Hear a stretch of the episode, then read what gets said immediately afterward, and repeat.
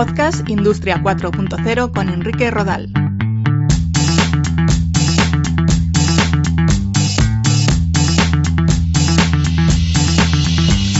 ¿Qué tal? Un saludo, bienvenidos, bienvenidas a un nuevo episodio de Podcast Industria 4.0.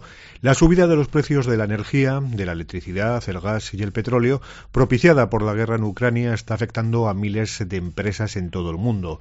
Los costes de la electricidad están motivando el parón de la actividad de compañías de distintos sectores y tamaños, desde industrias electrointensivas hasta empleados autónomos de sectores como el transporte, la agricultura o la pesca, cuyos beneficios dependen de los precios de los carburantes. En las últimas semanas están aflorando debates relacionados con la necesidad de romper con la dependencia energética con terceros países, impulsar la generación mediante nuevas fuentes renovables como el hidrógeno y establecer normativas dirigidas a fomentar la eficiencia energética y la sostenibilidad.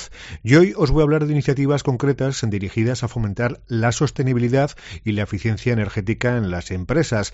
Para ello os voy a trasladar una mesa redonda celebrada en la Universidad Universidad de Deusto, un desayuno Deusto Ingeniería en el que estuvieron presentes responsables de Telefónica, de Petronor, de IDOM y del Gobierno vasco. Os dejo con esta charla moderada por Pablo García Bringas, vicedecano de Relaciones Externas y Formación Continua de la Universidad de Deusto.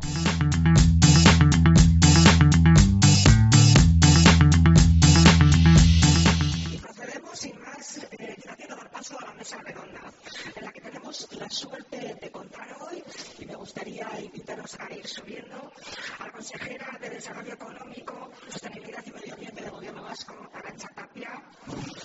Tenemos al gerente de Petronor, Innovación, Elías Unzueta. Tenemos a la directora de Competitividad de Innovación de Marta Álvarez.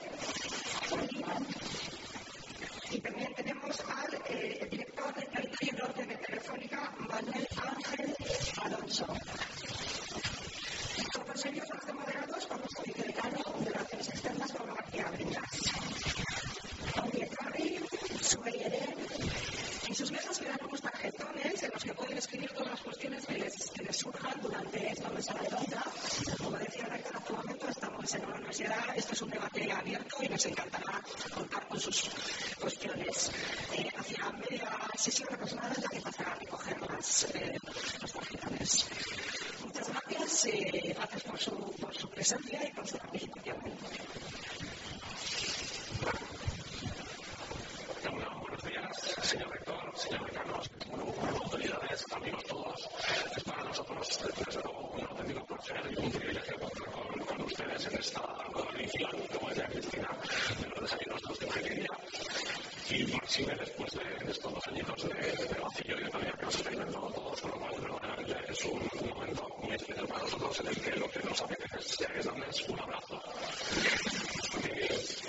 los desayunos de esta ingeniería eh, nacen con una cierta vocación de, de la facultad de, de, de, trascender a lo que es lo meramente académico. Para el rector ha presentado todo un, toda una playa de, de herramientas que ponemos en marcha y que están inspiradas en este tipo de momentos y en otros similares, pues desde que sirve herramientas que de alguna forma lo que vienen es a tratar de resolver retos que nos aporta la sociedad tejido empresarial y, y industrial en, en general, pues nuevas aulas, nueva formación, a lo largo de toda la vida, formación nuevas herramientas que nos sirven de alguna manera para construir entre todos un horizonte deseable de progreso que, que nos sirva para caminar y para avanzar.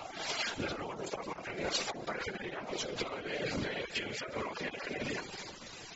En, pasado reciente hemos eh, tenido, bueno, hemos acompañado el discurso técnico y tecnológico en un montón de materias que han sido claves, eh, por lo menos en la última década, pues como puede la industria 4.0, pues que todos ya no tenemos que, pues, por un lado, la ciberseguridad, la transformación industrial digital, la ingeniería, la inteligencia artificial, un montón de temáticas que en el día a día, bueno, pues de alguna forma eh, arrancan debates y lo que queremos nosotros es no quedarnos en el debate, sino que arranquen también hechos, hechos y, y, y encargo de la sociedad a la facultad. Esta es un poco la vocación con la que sólido y algo que nos parecía, pues estratégico, pero tengo que reconocer que lo hicimos antes del 24 de febrero. Con lo cual, organizaditos como somos, no nos gusta improvisar, no nos gusta tomar decisiones en momentos de, de, tribulación. Entonces, bueno, pues habíamos planteado a partir de la experiencia que, tenemos, pues eh, un privilegio desde luego como pocas veces, eh, la agenda estratégica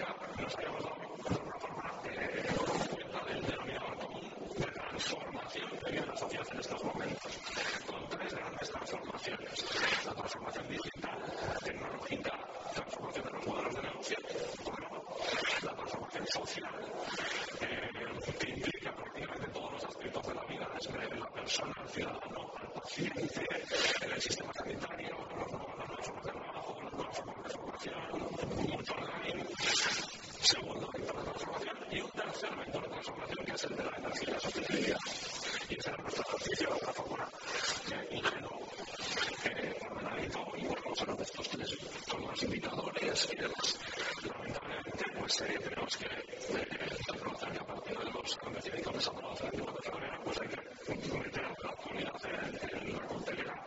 Y bueno, pues eh, nos hemos todos asumido. La primera sensación probablemente haya sido la de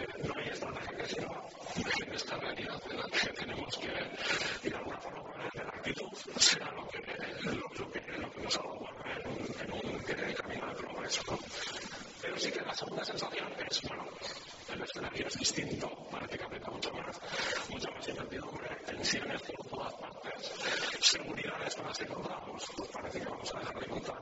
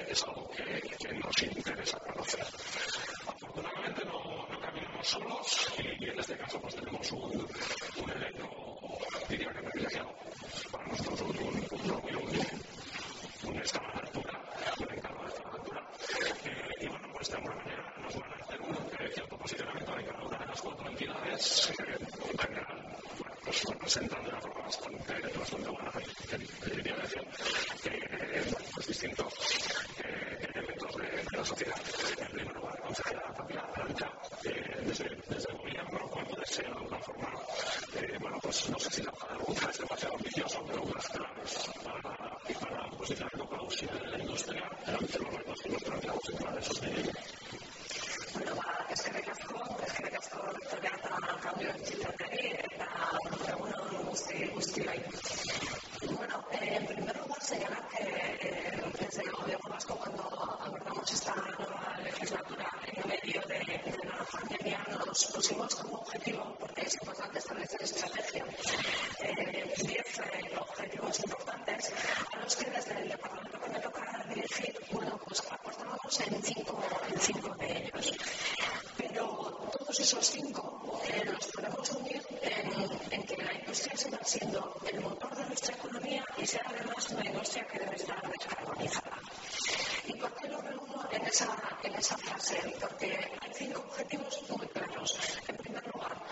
el que tengamos precisamente eso, una industria moderna, modernizada, avanzada, digital, y no sea solamente industria productiva manufacturera, sino todo lo que tengamos, todos los servicios que tenemos alrededor del software de diseño y demás también sean considerados en, esa, ese ámbito industrial, porque creemos que industria avanzada, industria 4.0 significa eso.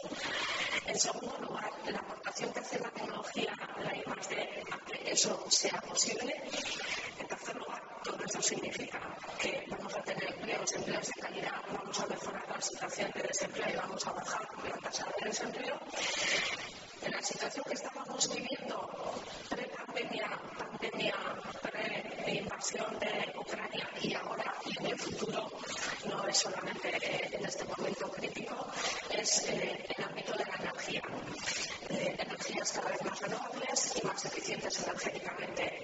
Y todo lo que está relacionado con la reducción de emisiones de, de CO2. Y eso significa industria moderna, industria sostenible. Por tanto, eh, los cinco objetivos nos dice que nos hemos planteado están muy asociados a la temática que queremos tratar. Hay uno que es transversal y que, bueno, pues hoy precisamente después de haber un acto con, chicos y chicas jóvenes, y sí me gustaría hacer referencia al papel de la mujer en el ámbito de la ingeniería. Aquí no estamos muchas, pero hay unas cuantas. Realmente solemos estar muy poquitas. ¿Por qué? Porque no podemos dejar al 50% de la sociedad fuera. En ingeniería tan buenos son los chicos como las chicas. Esto no es cosa de género esto es cosa de aportar y creo es importante. Y si en ingeniería se aprende, se aprende algo de todo lo que yo aprendí, que no me acuerdo básicamente de, casi nada, eh, pero aprendí una cosa, que, hay que en cada entorno hay que saber definir cuál es el problema que tenemos que hacer frente, hay que definir muy bien el problema, hay que analizar qué datos tenemos para poder resolverlo, hay que analizar la situación, las condiciones de contorno que tenemos y tratar de solución. Y creo que eso es lo que tenemos que aportar en este momento también. No hay que olvidar que hay que tener estrategia, a pesar de que vivimos en una crisis como eh, en medio de la pandemia nos aparece la invasión, es verdad, pero no podemos olvidarnos de cuál es nuestra estrategia de futuro. Y la estrategia de futuro la tenemos que tener siempre bien marcada. Ahora que ir adaptándose, bueno, pues probablemente no se puede ir en línea recta, pero hay que saber cuál es el destino, porque de lo contrario nos estaremos olvidando por el camino y probablemente acabaremos en un sitio muy diferente. Luego, eh, que lo urgente no nos haga olvidar que es lo importante. Y lo importante en este momento para, para Euskadi, desde luego, es tener una industria relevante y una industria además digital y descarbonizada. Y no solo porque lo digan parte de los objetivos, eh, los ODS que están definidos en este momento, con los que todos estamos comprometidos, no es solo porque lo dijimos en la, en la cumbre de París y lo tenemos que poner en marcha, sino que además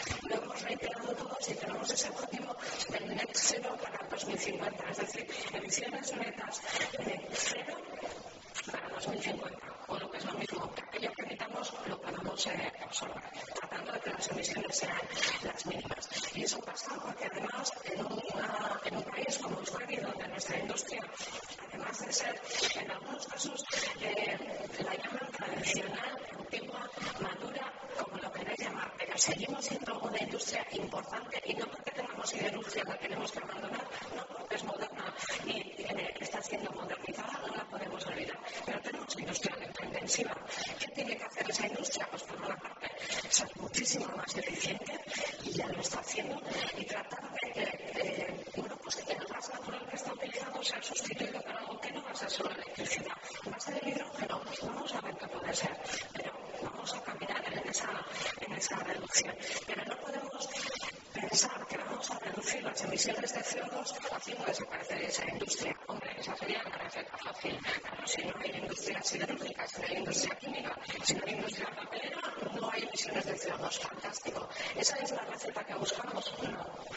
Con lo cual, tenemos mucha tarea por hacer, pero esa es nuestra fortaleza también. Tenemos dónde aplicar una de nuestras eh, actuaciones importantes, que es toda la parte de tecnológica, con nuestras universidades, con nuestras facultades o escuelas de ingeniería, con las capacidades que tenemos en este momento en el país, somos capaces de aportar soluciones que permitan reducir esas emisiones de CO2 una industria que quizás se pueda denominar madura y que otros han enviado a terceros países y que hoy necesitamos cerca. ¿eh? Y nos estamos dando cuenta que necesitamos cerca. Y en segundo lugar, tenemos un ecosistema que nos permite que sea eh, una realidad. ¿En qué sentido? Empresas grandes, empresas más pequeñas y empresas en el ámbito de la energía que a otros les gustaría tener. Universal, un cabeza, Siemens Gamesa en este momento. Eh, países les encantaría tener esos tractores que les permitieran hacer cosas diferentes. Nosotros los tenemos, los tenemos que aprovechar. Tenemos dos palancas impresionantes para poder actuar sobre esa industria que queremos tener en el futuro. Y, además se nos considera por parte de otros eh, nuestros un lugar donde se pueden hacer esas pruebas piloto, esas capacitaciones diferentes y por eso se nos ha invitado también a participar en, en una, una, red de, de supercluster, lo hemos llamado nosotros, del net zero en, en el World Economic Forum. ¿Por qué? Porque siendo un lugar muy industrial, un, país, una región para Europa muy industrial, podemos aportar y podemos establecer fórmulas de actuación que puedan ser utilizadas después en otros lugares. Luego, tenemos todos los ingredientes para poder trabajar porque nuestra economía sea moderna y avanzada y además poder establecer esas soluciones de cara a futuro. Luego, eh, decía antes, industria, sostenibilidad, digitalización e ingeniería son cuatro palabras que van íntimamente unidas desde el punto de vista de las actuaciones que tenemos que llevar a cabo. Muy bien, muchas gracias. Contamos también con la presencia de, de la máquina de telefónica. Eh, Manuel, vosotros como, como veis, ¿dónde van las claves de, de, reto en, en estos momentos? Bueno, en es casco, eh, nosotros entendemos la sostenibilidad como un elemento clave de nuestra competitividad, como decía la consejera, eh, y la competitividad en general de, de, toda, de toda la industria, de toda la economía. Eh, en esa línea, nosotros estamos trabajando intensamente para reducir el impacto de nuestra actividad. No sé cuántos de, de los aquí presentes son conscientes de cómo de importante es la energía para, para una empresa de tecnología, para un operador de telecomunicaciones. Eh, somos un grandísimo consumidor de energía center, el data center que tenemos en, en Alcalá, que es nuestra principal infraestructura para prestar servicio a nuestros clientes, consume eh, la energía equivalente a, una pequeña población de 10.000 habitantes. Eh, y eso solo es una de las fases que seguirá creciendo para, llegar a cinco veces ese tamaño. Nuestras redes eh, solo funcionan gracias a la energía. En esa línea estamos trabajando intensamente para conseguir el objetivo de en 2025 eh, ser emisiones cero en nuestras principales operaciones. Eso implica eh, España, Alemania, Reino Unido, Brasil y Perú. Es un objetivo ambicioso. Eh, desde luego en España vamos a conseguir. Eh, el equipo decir que en este, en este empeño eh, tenemos que llevarnos por delante y vamos por delante gracias a que eh, el despliegue de fibra eh, es esencial conseguir reducir las emisiones para, un operador. Ahí estamos trabajando muy, intensamente. Eh, para que os hagáis una, idea, el consumo de energía en una red de fibra frente a una red convencional de cobre es eh, 10%. Con lo cual, para nosotros es un elemento esencial para trabajar en ese objetivo. El, futuro nos trae el 5G. El 5G también nos trae además muchísimas capacidades y un mundo eh, de posibilidades, una reducción tremenda en el consumo de energía y en cómo esa energía se puede utilizar de manera inteligente. Estamos tomando medidas para hacer un consumo mucho más racional de la energía que hacemos, analizando dónde tenemos que utilizarla. Tradicionalmente, eh, las redes móviles radian a todas horas y en todos los sitios. ¿Por qué? Lo que estamos haciendo es estudiar cuáles son los patrones de uso eh, y hacer que la intensidad de las antenas y por lo tanto el consumo de las mismas eh, se ajuste en función de las necesidades eh, de nuestros clientes y los patrones de uso de las redes. Adicionalmente estamos trabajando también mucho para ayudar a, nuestros clientes en el proceso de, transformación que, comentaba la consejera. Nosotros entendemos que la transformación digital es un instrumento clave para conseguir eh, eficiencias y para conseguir eh, sostenibilidad. Yo creo que eh, todos sois, sois conscientes de que no, hay, futuro sin, sin una economía digital y en esa economía digital transformar los procesos productivos es, es esencial. Eh, meter dentro de las organizaciones la sensorización del proceso productivo, utilizar de manera inteligente los datos que genera nuestra producción para ser capaces de mejorarla, de ser más eficientes o, de hacer un mantenimiento de nuestra eh, planta de una manera mucho más inteligente utilizando tecnologías como el Big Data son una realidad que no usarlo lo único que hace es que perdamos competitividad. Ahí estamos trabajando también muy intensamente. Y bueno, yo creo que todos somos conscientes de que no hay sostenibilidad en una sociedad digital eh, si no eh, nos protegemos. La transformación digital nos da grandísimas posibilidades, pero abre, puertas a nuevos riesgos. La ciberseguridad está más de moda que nunca eh, y esto no es un, un titular. necesitamos tomar medidas y que la seguridad de la tecnología, la ciberseguridad tiene que ser un elemento contemplado en las organizaciones fundamental para garantizar la sostenibilidad de, los entornos productivos. Y hablo de los entornos productivos porque las organizaciones que usan tecnología tradicionalmente, pues la tecnología se, se, se asocia a tener una capa de seguridad. Estamos trabajando muchísimo todos, toda la sociedad en transformar el proceso productivo, en digitalizarlo. Estamos empezando a digitalizar las industrias, pero nos estamos olvidando de que esa digitalización tiene que ser una digitalización segura. Hay que securizar los entornos productivos, los entornos de operación de las industrias. Esto es clave también para garantizar la, sostenibilidad de lo que nos hemos leído no hace mucho tiempo pues, eh, ataques de ciberseguridad que directamente a las plantas de producción. Eso es factible, eso es muy fácil de hacer, eh, no requiere gran complejidad, se puede hacer desde cualquier sitio. Y aquí sí que me gustaría llamar la, atención. Es un elemento clave y que debe estar muy presente cuando se construyen las estrategias de, digitalización. Y poco más. Muy bien, muchas gracias contamos también con la presencia de Petro, eh, con el Día Conocido para la Innovación. Eh, una estrategia muy clara de sostenibilidad por uno de los tiros. Sí, eh, bueno, eh, la que me debo de Suetín. Eh, bueno, voy a hacer un pequeño, un, un pequeño resumen de cuál es nuestro posicionamiento eh, asociando la sostenibilidad con la transformación, porque no nosotros Petro y el grupo, el grupo Repsol al que pertenecemos, estamos en un proceso de transformación, es evidente, es un proceso de transformación asociado a, esta condición y, a, y al, objetivo que se ha mencionado del de cero 2050, pero esto que eh, hay que marcarse hitos concretos y que las bandas renovables con estratégicos mates eh, los, los pilares en los que estamos usando nuestra estrategia. Uno de ellos es exactamente nuestro plan estratégico, porque efectivamente hay que tener una estrategia, hay que tener una visión a largo plazo, hay que saber pasando que creo que estamos en un periodo de, de, de señales respecto que, que se superará. Y en nuestro caso, por ejemplo, pues en nuestro plan estratégico tenemos un objetivo claro de que, por ejemplo, en el periodo 2025, el 35% de las inversiones que va a hacer la compañía, una, una compañía del sector energético, aquí donde estamos, eh, van a ser inversiones en, en soluciones energéticas de bajo carbono o descarbonizadas. Eh, en el caso concreto del petróleo, incluso ese, ese porcentaje va a ser mayor. ¿no?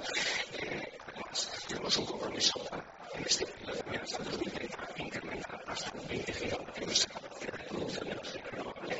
Es algo muy, muy señalable. Es una tendencia a la que todas las, las grandes energías, compañías energéticas tenemos que trabajar intensamente. Eh, el tema que también se ha comentado de la, de, de, de la digitalización y el acercamiento al mercado, estamos trabajando con una visión muy estratégica también en nuevos modelos de negocio, generación distribuida, en el poder al consumidor, eh, comunidades energéticas, asociaciones de los ejemplos, y hay una persona realidad concreta que tenemos en el País Vasco que está trabajando en esa línea y yéndonos al ámbito un poquito más, más de, industria, del ámbito que sea ámbito del petróleo. Eh, pues también tenemos unos objetivos estratégicos muy claros, entre los cuales tenemos para el 2030 nuestra ambición es tener hasta 1,9 gigavatios de producción de gigavatios de producción de hidrógeno renovable, lo cual es aproximadamente el 50% de lo que está, de lo que está planteado en la estrategia de hidrógeno de, de, de España. Eh, tenemos también un objetivo de producir más de 2 millones de, de combustibles de bajo carbono, biocombustibles avanzados, eh, combustibles sintéticos, etcétera, eh, para sustituir los combustibles actuales. Y, y todo esto eh, se va directamente a, a la segunda, a la segunda, eh, eh, la segunda columna en la que apoyamos nuestra, nuestra actividad de transformación, que son los propios centros industriales. ¿no? Eh, somos una compañía con grandes eh, infraestructuras. Eh, la refinería de petróleo es un ejemplo de ello. Eh, la reutilización, la adaptación, la transformación de esas, de esas infraestructuras para, lado, generar nuevos vectores energéticos, el mencionado el hidrógeno, está en vectores como los combustibles, como los combustibles sintéticos, también generar nuevas economías, nuevos sistemas logísticos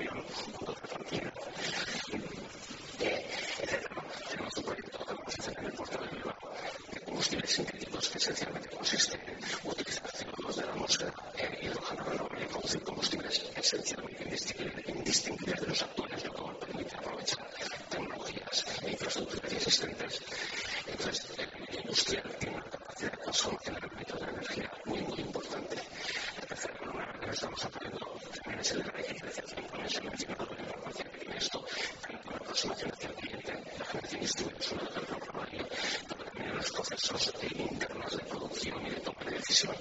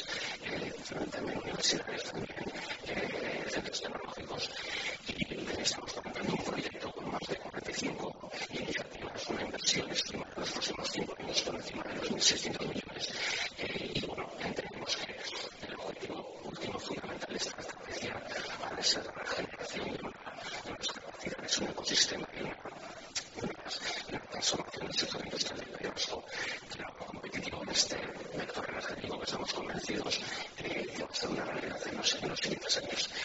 Y bueno, este es un poquito el, resumen de cómo estamos abordando la transformación desde el punto de vista de la, de la compañía. Es eh, productora de, de energía para la sociedad y también un gran consumidor de recursos energéticos.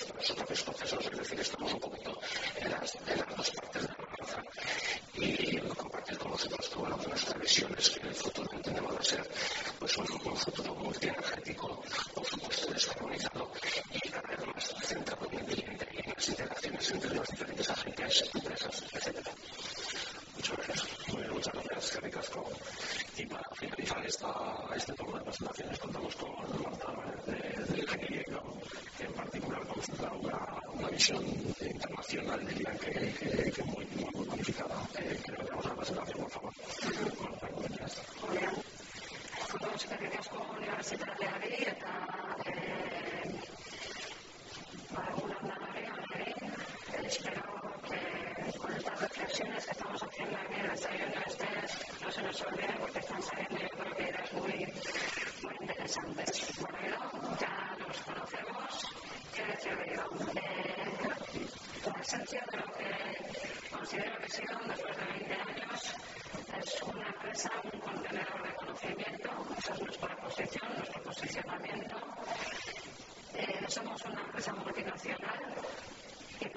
a nivel global. Realmente eso define nuestra estrategia, nuestro posicionamiento y también la dirección de mercados y de servicios que damos.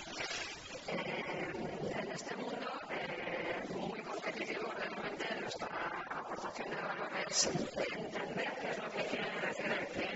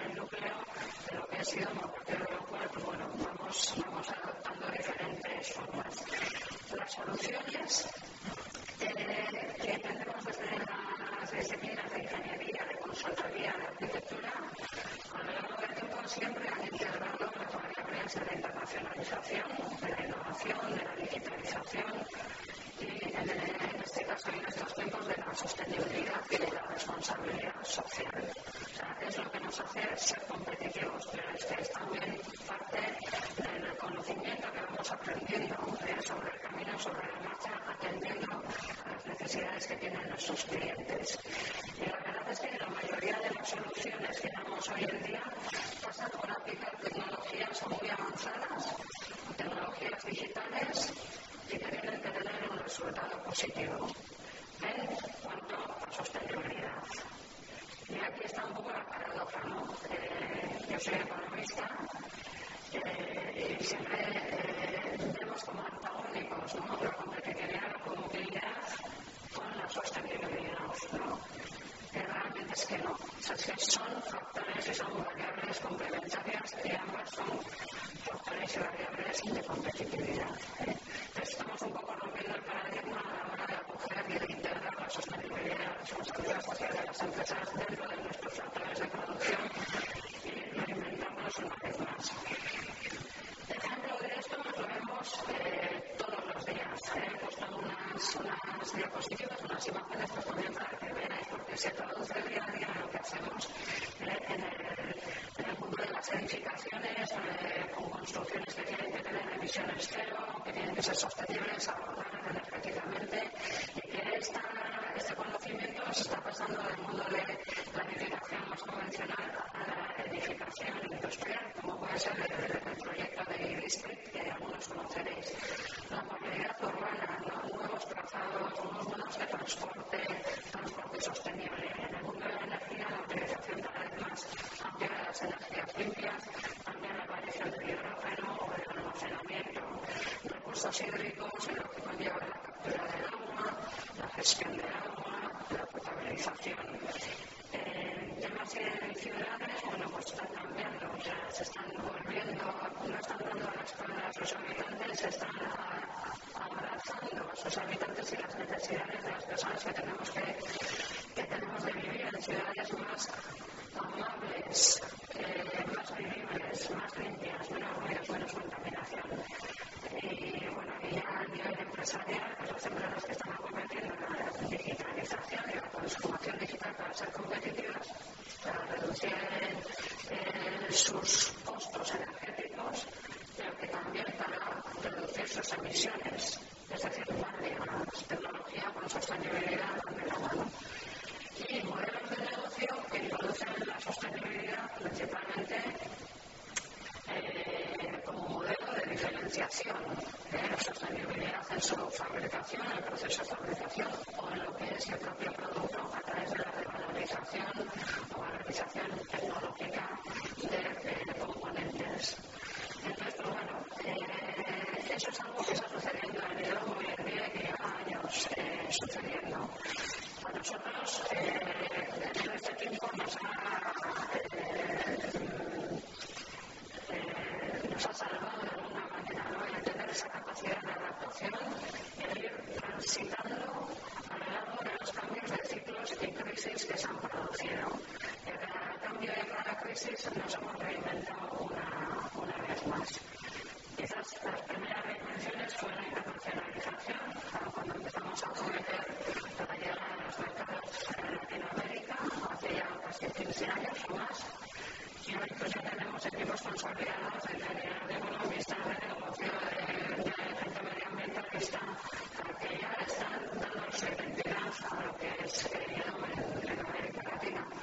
Pero al mismo tiempo, eh, estamos apuntando a Oriente Medio, estamos apuntando a Estados Unidos, y Europa, por supuesto, pues para nosotros es, una, eh, es un mercado importante.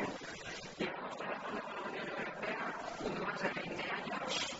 Empezamos con los proyectos de reconversión industrial, porque era el know-how que teníamos en Irán y el know-how que había en Euskadi en aquellos momentos.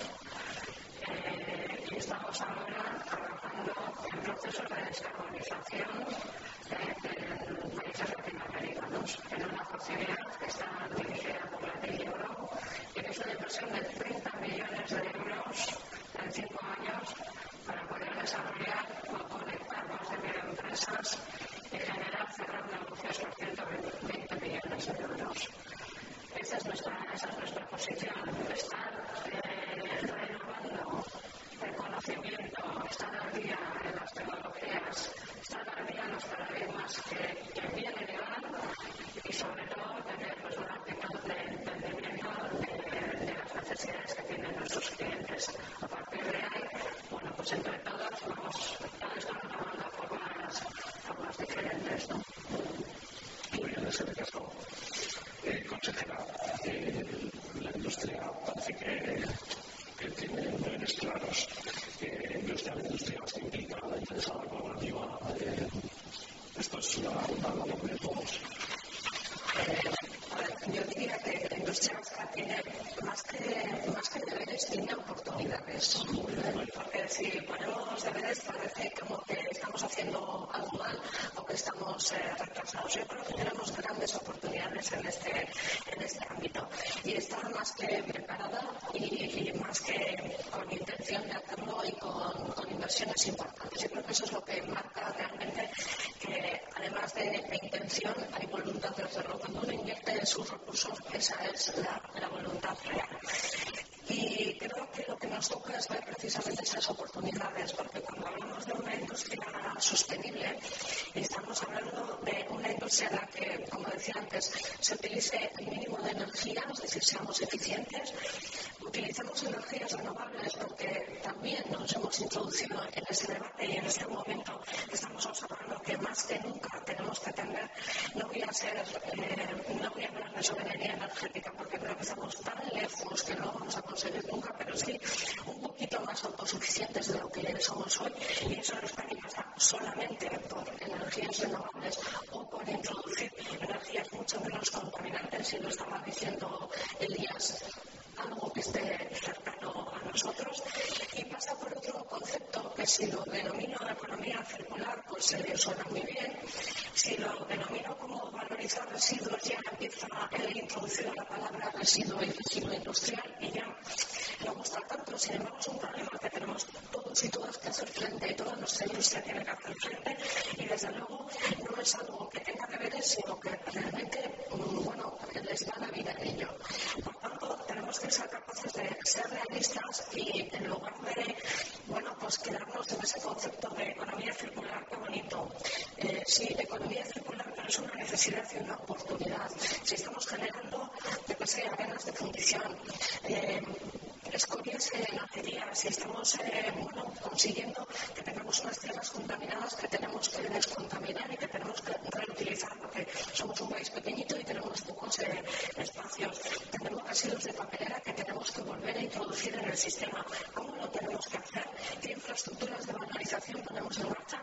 ¿Dónde las establecemos? Que no es baladí, no vale ponerlas en el territorio del vecino, nosotros tenemos que aportar, igual que las energías renovables.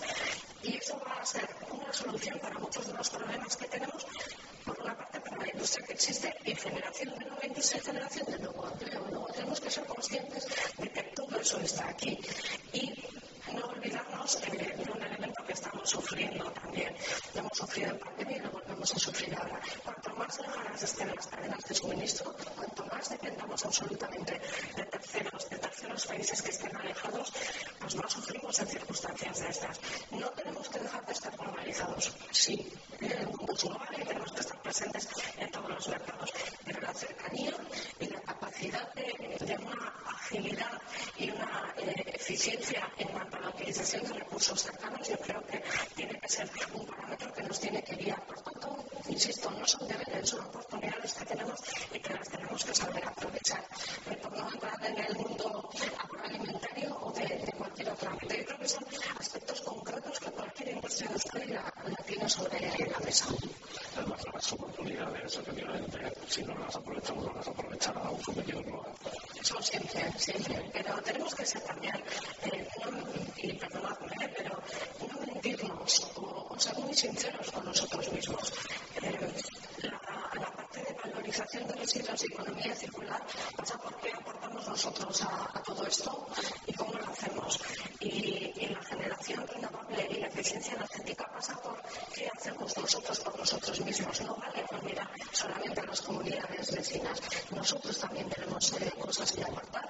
Evidentemente no al 100%, pero desde nuestro punto de vista tenemos que ser sinceros con nosotros mismos y desde luego aportar a esta sociedad.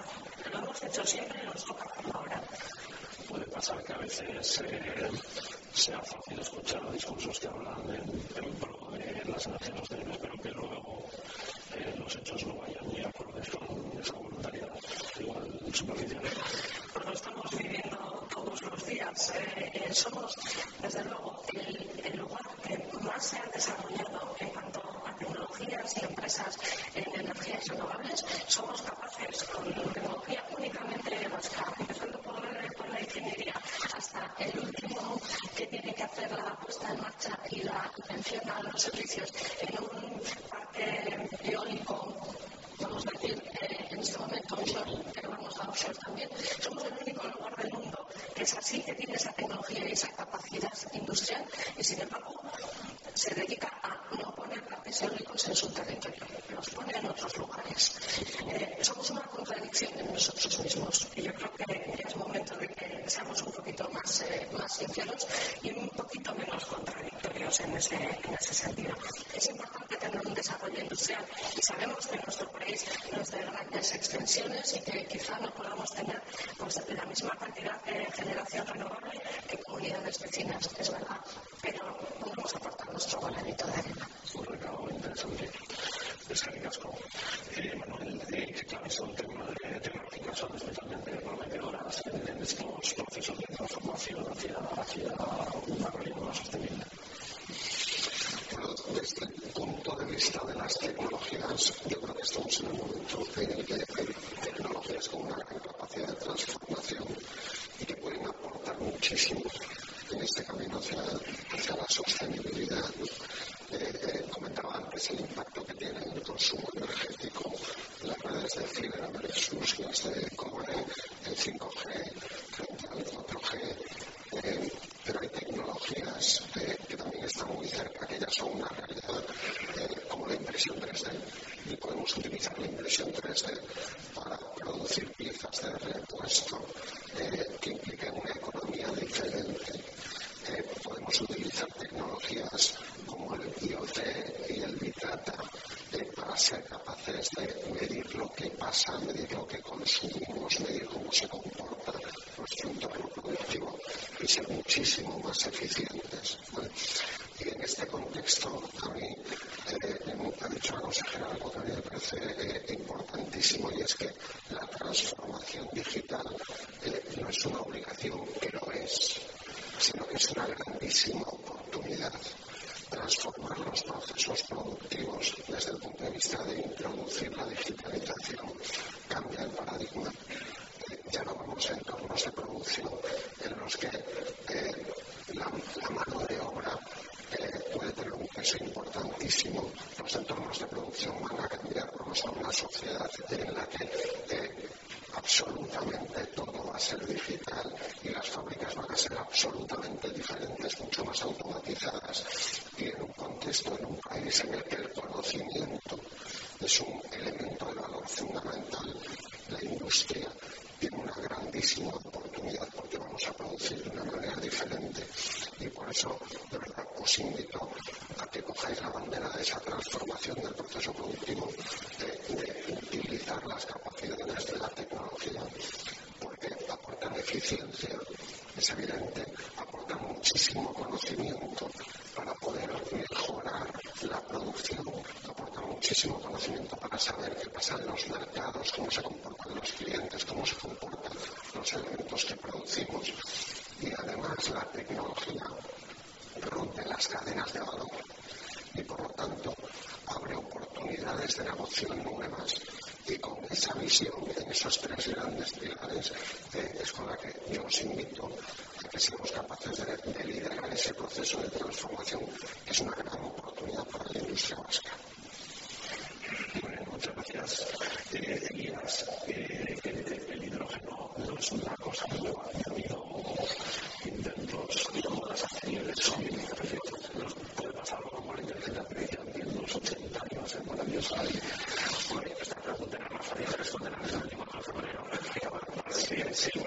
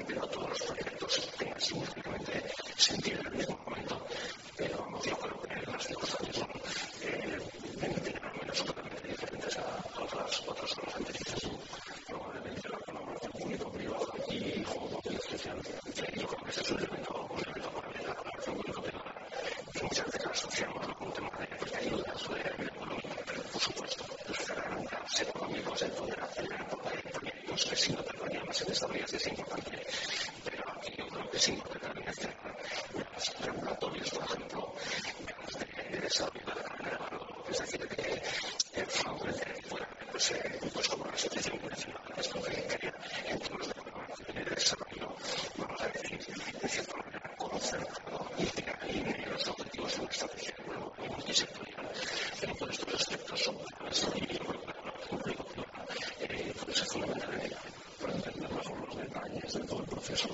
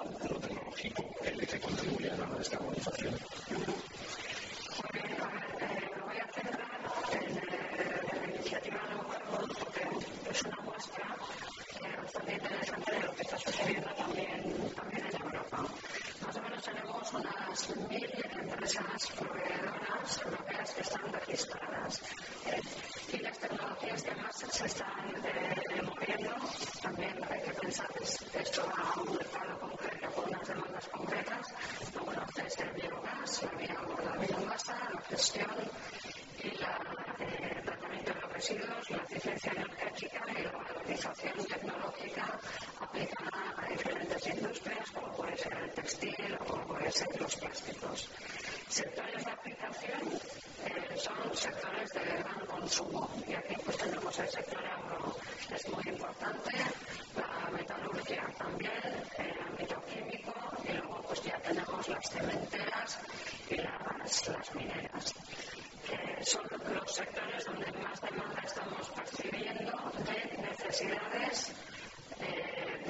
para la descarbonización de, de sus procesos. Si miramos a las tecnologías, eh, principalmente las que estamos identificando y tratando son eh, tecnologías maduras que ya están probadas, que eh, mostrar su viabilidad técnica y financiera. ¿eh? Esto es importante porque está en, este, digamos, en esta operación identificando tecnologías disruptivas que todavía o sea, tienen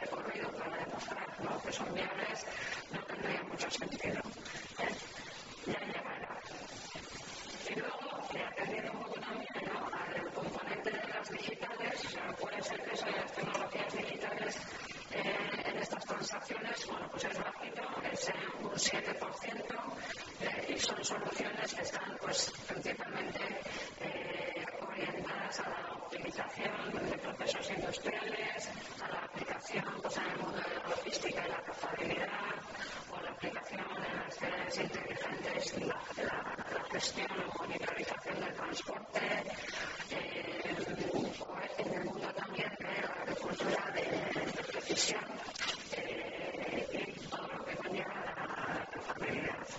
Nuevas tecnologías, empieza a haber una demanda más, más incipiente, pero sí hay curiosidad e interés en conocer el hidrógeno eh, y eh, la captura de CO2. De hecho, sobre el hidrógeno ya estamos firmando un preacuerdo eh, de negocio comercial que, bueno, vamos a ver en qué queda eso, pero basta que haya uno para que luego se vayan generando más. ¿eh? Son tecnologías muy nuevas y, bueno, pues eh, tienen, su, tienen su recorrido. Y también pues, es interesante ver un poco qué hacen los otros países europeos y cómo están, eh, digamos, armados de conocimiento eh, y de Alemania, Italia y Austria eh, son eh, especialistas muy potentes en todo lo que es biogás, biomasa y tecnologías asociadas a, a esto. Alemania, en la optimización de procesos industriales, tiene una presencia en América Latina indiscutible. Holanda se está desde hacía muchos años especializando en tecnologías para la economía circular, para la valorización tecnológica, para la revalorización también de, de productos y bueno, es muy fuerte en el ámbito de, de la gestión de los recursos hídricos y también de la agricultura en 20 años han de, dado un empujón enorme al sector agrícola introduciendo eh, tecnología que la, que la haga posible y hoy es una de las vueltas de Europa, de hecho. Francia y España, principalmente en eficiencia energética, en biomasa, agricultura de precisión y biofertilizantes. Y también tenemos empresas vascas. Menos, pero pues también somos aquí, hay que hablar para adentro, hay que, hay que meterse eh, en temas de movilidad eléctrica, de renovables, eh, en solar, en eólica y también de compostaje. Eh. Son empresas pequeñas, de tecnológica muy robusta y que si no están, están internacionalizadas y que si no lo están, eh, tienen una vocación internacional. Realmente en este negocio el mercado eh, va más allá de tu país, o sea, es el mundo y donde se están gestando las oportunidades, pues es el mundo. Luego los datos que también son interesantes de cómo va fluyendo la financiación, porque pues esto ya nos queda un poco el capítulo de qué y dónde no. Muy bien, muchas gracias. Eh, en clave de la anécdota, eh, consejera, eh, que de alguna forma sintetice esto de lo que estamos hablando, una experiencia, un momento.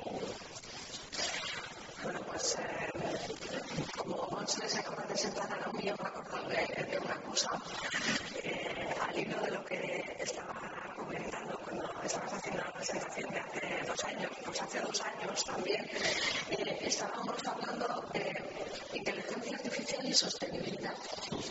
Hace dos años que la pandemia nos parecía, bueno, pues que igual estábamos exagerando un poco, que no sabíamos muy bien, pues esa misma semana en la que después eh, nos fuimos con todo a casa, esa misma semana eh, tuvimos una jornada muy interesante en la que estábamos buscando ideas, eh, Microsoft quería de alguna forma para alguna beca para algún premio, en la que intentábamos aplicar una tecnología digital, disruptiva, que puede mejorar nuestros negocios, que como estábamos comentando tú, de transformar a cualquier ámbito, decíamos, vamos a aplicarlo a la sostenibilidad.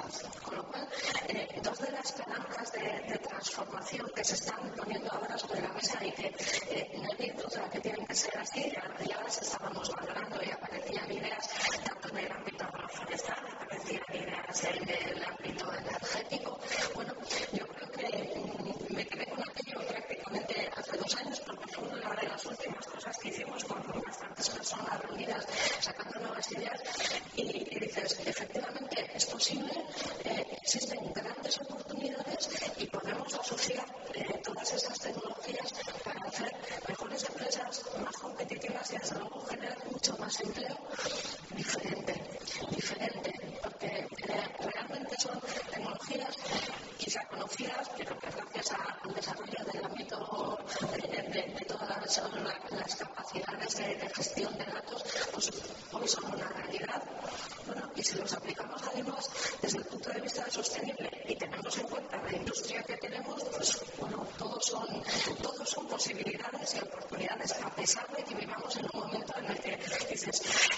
sobrevivir a veces, sí, pero lo importante no se nos puede olvidar. Y me quedo con esa idea porque creo que dimos en el clavo muchos un poco de la intersección ¿no? de, la tecnología que bueno, pues en principio vamos a aplicarla, pero con ese conocimiento de la verticalidad de, del sector concreto, ¿no? de, de, probablemente este, este discurso se encaja mucho en lo que dice y también mucho, mucho la. Sí, sí, a mí, eh, de, de anécdota 8,7 millones de toneladas de CO2. Eh, ese es el dato eh, de eficiencia y de reducción de, de de carbono que en 2021 hemos conseguido en proyectos que hemos ejecutado nuestros clientes con tecnología, pues, con tecnología digital. Pues, eh, esto equivale a 143 millones de árboles. Bueno, pues esta es la capacidad que tienen estas tecnologías pues para ayudar en este gran reto de la, de sostenibilidad. Eh, la inteligencia artificial, el IoT, el blockchain, el Big Data, eh, son tecnologías que están aquí. Eh, tenemos un reto solo ser capaces de introducirlas en, en los procesos productivos, en las organizaciones, sino ser capaces de, de tener a los profesionales. No diría aquí que estamos puestos en, nuestra ingeniería, tenemos un auténtico reto para que nuestros jóvenes eh, se acerquen a, a, este mundo de la tecnología donde necesitamos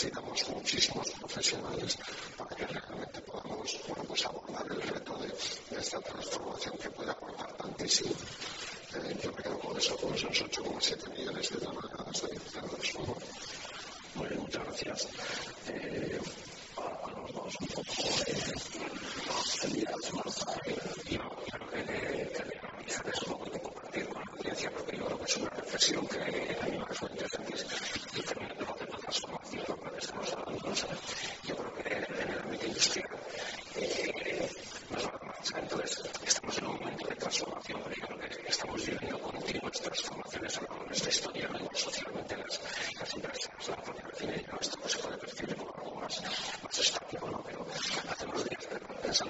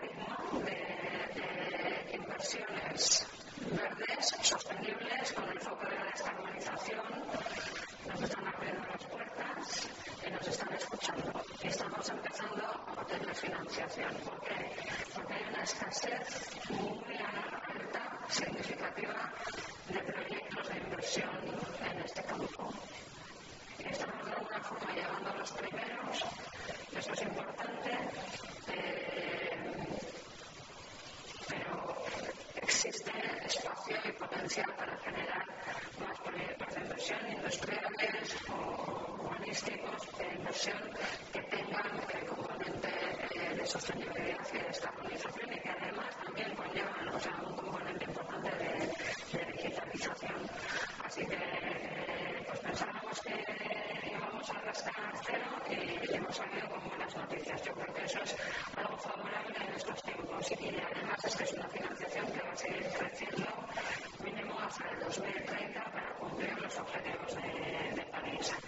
Así que bueno, eh, buenas noticias.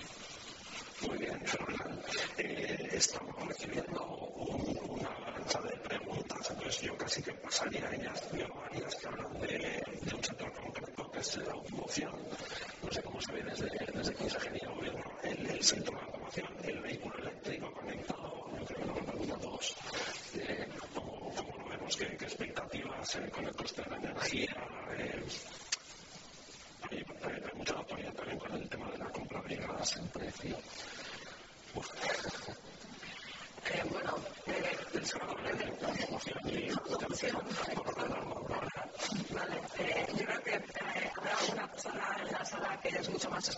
este tema, pero haber visto desde, visto desde el gobierno eh, qué es lo que observamos. Si nos planteamos como, como la, las dos transformaciones, los dos retos, ¿no? la digitalización y la, la descarbonización, sobre la automoción actúa directamente como sobre cualquier otro sector, está claro. Eh, y nos hemos planteado los objetivos a, a 2050. Eh, ¿Qué echamos en falta en este sentido? Lo echamos en falta desde el principio. No es tanto establecer objetivos a 2050, que ya están y los compartimos, sino cómo vamos en esa hoja de ruta para llegar al año 2050. ¿Cuál tiene que ser esa planificación ordenada? Hablabas desde el principio que nos gusta tenerlo todo ordenado. ¿Cómo planificamos para llegar al 2050 de una forma adecuada?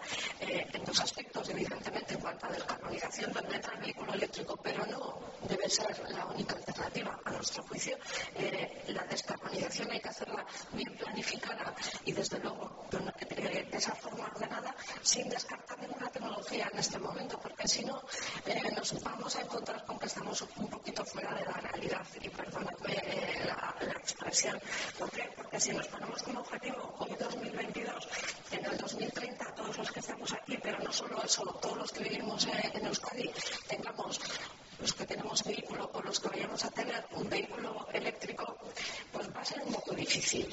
Eh, no digo que vaya a ser imposible, pero no lo veo así sencillo a primera vista. Porque primero no tenemos eh, probablemente las redes de recarga preparadas, no todos tenemos un, garaje en el que podamos eh, introducir nuestro cochecito en el, en el cargador. todos los vehículos que duermen en la calle donde se recargan, bueno, por poner sobre la mesa cosas como muy, muy obvias cómo se recicla esas baterías de litio que habrá que reciclar, de dónde nos sacamos todo el litio y todas las baterías que vamos a necesitar. Bueno, yo creo que por eso hay que planificarlo con una cierta tranquilidad y, tenerlo bien ordenado. Y no descartar otras tecnologías que nos ayudan a descarbonizar. ¿Qué es peor?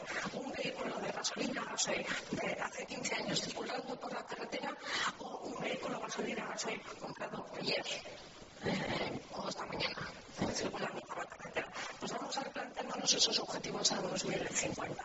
Pues yo lo que veo es un poco de, un poco de, de falta de realismo y de planificación en, en ese sentido. Eh, conectado y autónomo, pues eh, tecnología tenemos. Hoy probablemente tecnología suficiente para que un vehículo conectado y autónomo circule por la carretera. Lo que nos falta igual es un poquito de regulación.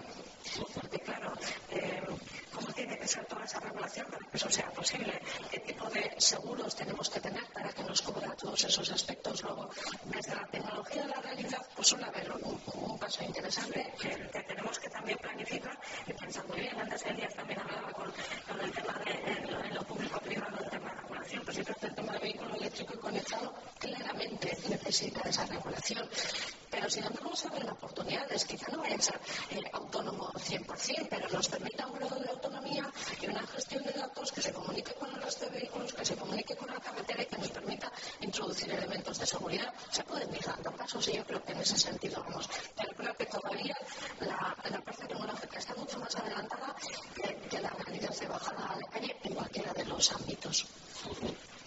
También en clave de movilidad a hacer una pregunta, en este, en este caso de lo que hemos experimentado en estos tiempos de muy poca movilidad que hemos tenido con, bueno, pues eh, la, esa presencialidad que ha bajado mucho, el trabajo en remoto, ha cambiado las necesidades, patrones de consumo, eh, incluso en el, en el, mundo sanitario, eso, bueno, pues la telemedicina, la asistencia. Y eso es una pregunta para, para Manuel de Telefónica, si tiene algún dato de este impacto, eh, impacto pasado por un lado y expectativas, añado yo, expectativas eh, de futuro por otro.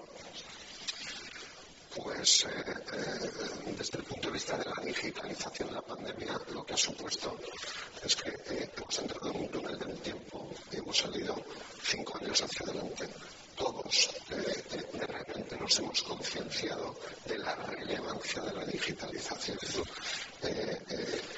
el mundo ha pasado a, a, a, utilizar las tecnologías en ámbitos en los que no se lo imaginaba pocos días atrás, ¿no? en el ámbito de las organizaciones, en el ámbito de las relaciones personales. Eh, por daros un dato, cuando nos encerramos en, en casa, eh, ese mes de marzo circuló por nuestras redes, por las redes de Telefónica, tanto tráfico como en todo el año 2020. ¿vale? Eh, la suerte que tuvimos es que las infraestructuras estaban preparadas eh, y eso fue algo que, que, no todo el mundo podía, podía decir. ¿vale? Eso, bueno, pues a nosotros lo que nos ha eh, permitido es que el mensaje de digitalización ahora es mucho más permeable. Yo creo que se abren grandísimos horizontes para lo que tú comentabas, para la digitalización de servicios, eh, desde el punto de vista de la asistencia social, eh, en la medicina. Ahora, yo creo que eh, nadie ve extraño que le puedan atender de manera virtual, a través de un dispositivo. Es algo que hemos avanzado muchísimo. En ese sentido, bueno, pues también la, concienciación de que las organizaciones, de que la economía tiene que avanzar en esa digitalización, yo creo que es algo bueno, de lo que podemos sacar de estos dos años de, de pandemia. En ese sentido, hemos avanzado, como te decía, cinco años en asumir la realidad. Y yo, la verdad, si algo, algo me gustaría que quedara hoy de lo que desde Telefónica trasladamos, es que esta es una grandísima oportunidad. Tenemos el conocimiento, tenemos la tecnología y nos puede permitir ser muchísimo más competitivos eh, eh, y abrirnos a oportunidades de negocio que las tenemos ahí. Eh, aprovechemos la oportunidad que nos da la, transformación digital. Bien, muchas gracias. Eh, muy poco tiempo. Voy a hacerme como, voy a resumir preguntas. Tengo algunas preguntas delicadas, delicadas en clave de, de, pues, de gobernanza. Yo creo que, los, cuatro ponentes pueden aportar pues, bueno, pues de organizaciones que ahora mismo están pasando un poquito mal, por decirlo de alguna manera. Eh, bueno, de, de, imposibilidades, a veces esa, esa pérdida de esperanza lo recojo así, ¿vale? Eh, entiendo que tenemos algo que decir también en esas, en esas situaciones que el rector ha empezado leyendo la prensa y, y lógicamente pues, pues las preguntas a ver qué, qué, qué, qué podemos decir.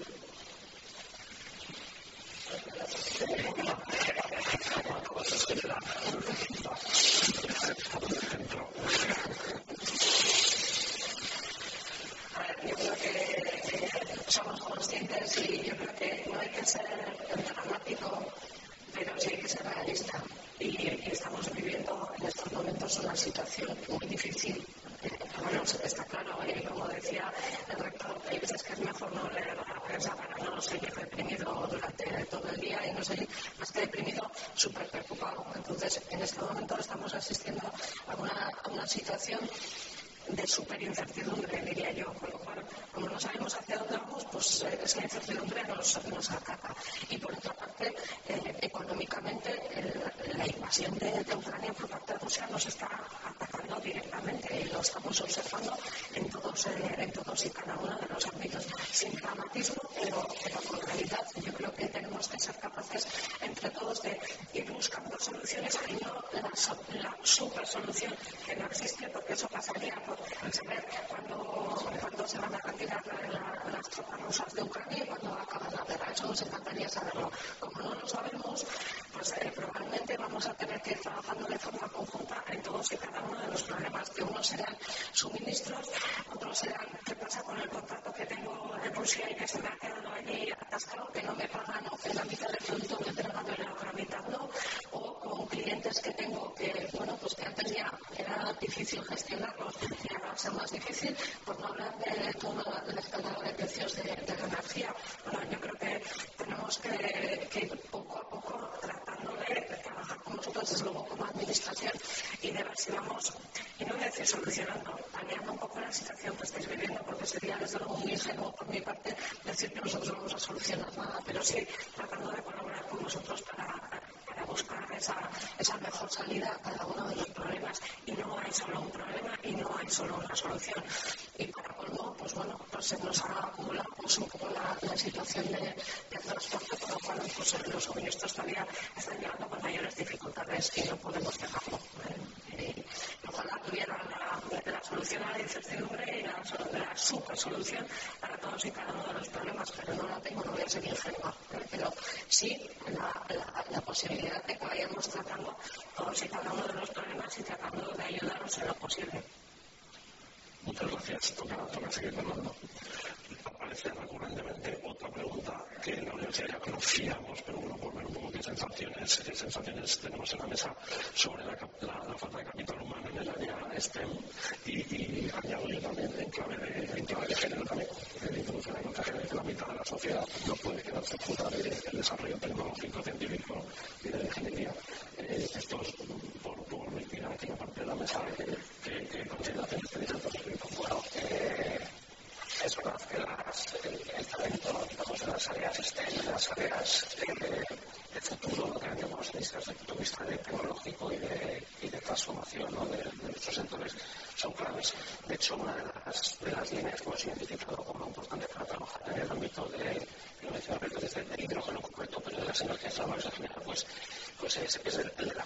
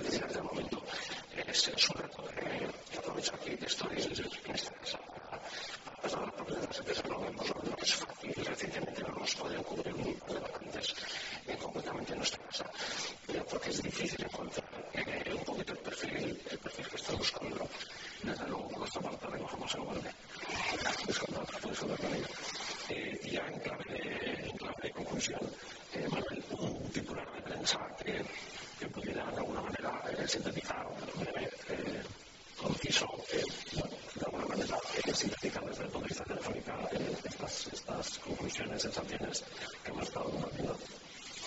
Bueno, pues lo, lo decía antes, ¿no? la transformación digital es una grandísima oportunidad y es un eh, elemento eh, esencial para caminar hacia esa sostenibilidad. Las tecnologías digitales en los procesos productivos es una gran oportunidad. Y yo voy, voy a, a, decirlo también del ámbito de. Eh, esta transformación digital que se tiene que producir en las industrias necesita profesionales y tenemos que colaborar entre todos para ser capaces de que, por supuesto, las mujeres tenemos un serio problema en, el sector de las tecnologías para hacerlas atractivas, las profesiones del sector a las mujeres, pero en general nos faltan muchísimos profesionales. Solo en el ámbito de la ciberseguridad en todo el Estado, hoy faltan 3.000 profesionales que no encontramos. Eh, y en Europa eh, eh, el volumen de profesionales que se requieren eh, es brutal y tenemos que poner foco entre todos en un proceso en el cual la digitalización es obligada. No podemos quedarnos atrás porque nos faltan los profesionales. Bueno, desde IDOM, eh, ¿cómo, ¿cómo sintetizáis este, este momento que estamos viviendo? Bueno, un poco llegando a lo que comentaba, eh, es, un momento de oportunidad eh, de, de, una transformación que es a nivel planetario, realmente esto está sucediendo en todo el mundo, eh, las tecnologías, la sostenibilidad, la digitalización, la innovación, o sea, cobran una fuerza especial para resolver problemas importantes, problemas estructurales y entrar en un nuevo modo de producción, ¿no? que es la circularidad. O sea, ese, proceso, esa transición va, va a llevar tiempo. Eh, ¿Con qué me quedo? Con la cantidad de recursos financieros que se van a habilitar en esta, en esta dirección eh, y que es el momento de aprovecharlo. Porque hay talento, hay capacidades para desarrollar proyectos de inversión, pero faltan. Así que un poco, pues yéndome a titular en inglés, que es más, es más corto, pero Green Financing is Searching Investment Projects. Muy bien, muchas gracias, Elías. Eh, un, una síntesis, palabras que queda dicho. El de la yo creo que el, un futuro competitivo pues tiene que ser un futuro multienergético, tiene que ser descarbonizado, por supuesto, muy centrado en el usuario y con, con resiliencia y con, con el mismo que se ha dicho varias veces,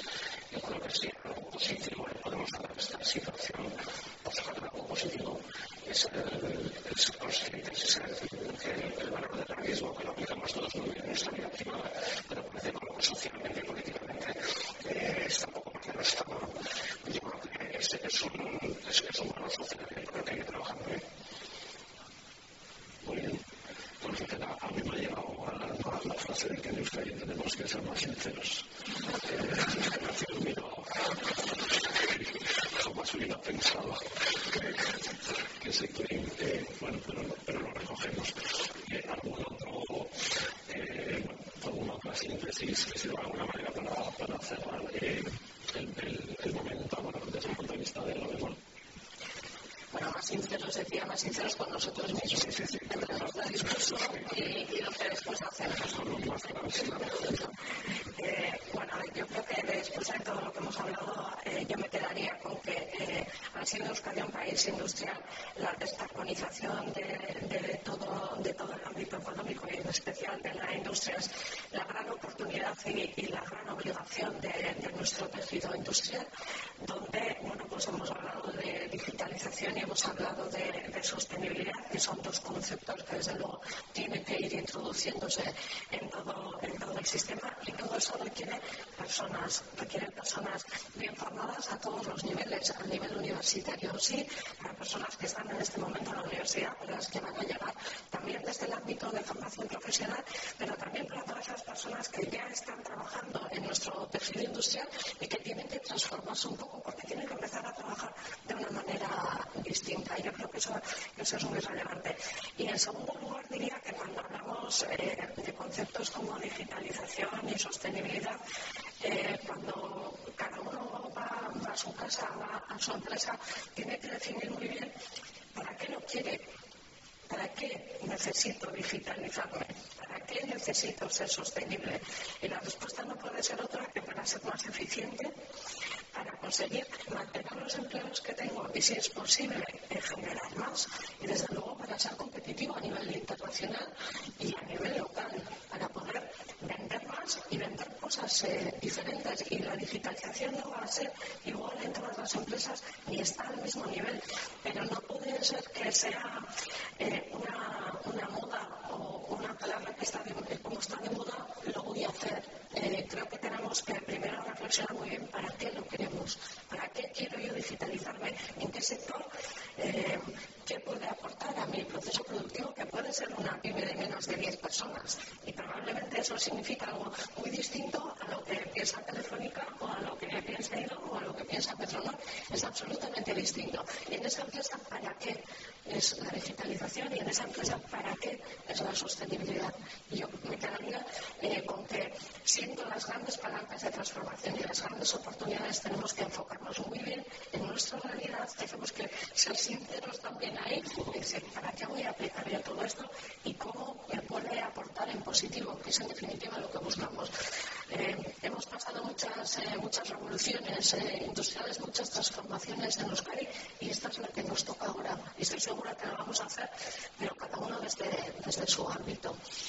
Y nos toca trabajar y seguir, eh, y seguir remando, como decía, sin olvidar que esto es un problema que tenemos en este momento, la situación que estamos viviendo, pero que a largo plazo esto pasará y tenemos que estar preparados para cuando pase en qué sociedad vamos a vivir. Pues en esa tenemos que ser competitivos y Euskadi sí tiene que seguir siendo eh, la sociedad industrial que ha sido siempre. Muchas gracias, muchas gracias, muchas gracias a todos ustedes. Desde luego que quedan desde luego a disposición de la universidad para cualquier cosa que necesiten. El tiempo es, es bastante tirano a este respecto y no nos deja más oportunidades. Así que podemos inmediatamente terminar con un fuerte y merecidísimo aplauso.